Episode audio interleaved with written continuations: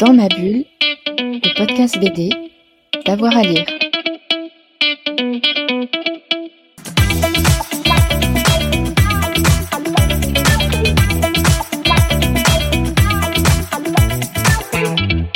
Alors, euh, donc si je devais choisir trois ouvrages de ma bibliothèque euh, pour aller dans, du côté euh, plus classique et patrimonial quasiment euh, de, de, la bande dessinée, je ne peux pas euh, ne pas citer De Cap et De Croc, qui est une série qui m'a vraiment ouvert à la bande dessinée euh, et qui est si savamment écrite par Alain Hérold euh, aux éditions Delcourt en 10 tomes et merveilleusement dessinée par, par Masbou.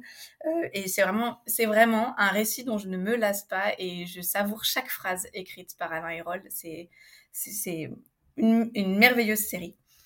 Euh, plus près de nous euh, et toujours aussi savant et euh, donc toujours euh, aussi riche et passionnant. La bibliomule de Cordoue de Wilfried Lupano et Léonard Cheminot, euh, qui est une BD qui est sortie en, en, fin novembre chez Dargo et qui par ailleurs et qui est également qui est un, une belle histoire, un beau récit d'aventure incroyablement écrit où on en apprend beaucoup sur le califat al-Andalus. Et enfin, plus, plutôt du côté indé, euh, je recommande à peu près tous les ouvrages de Liv Stromquist, euh, dont je suis une fervente lectrice et euh, dont j'apprécie euh, aussi bien euh, l'écriture, le travail de recherche que le travail graphique. Euh, et non, mais elle a, elle a, une qualité, enfin, elle a une capacité à découper des informations, ces informations. Elle est, enfin, elle, elle est vraiment, elle est vraiment très forte. Elle est brillante, elle est intéressante et peut-être son dernier ouvrage s'il fallait en recommander un, mais en réalité, euh, ils sont tous incroyables. Les sentiments du prince Charles est incroyable aussi. Mais récemment, elle a écrit dans le Palais des Miroirs euh, et qui est sorti en plus en couleur.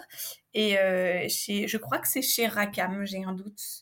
Euh, et dans le Palais des Miroirs, elle montre comment les réseaux sociaux et on en, on en, revient à ça, ont, euh, ont déformé euh, notre rapport à la beauté et comment on est devenu euh, obsessionnel obsessionnellement euh, obsédé, ça marche pas.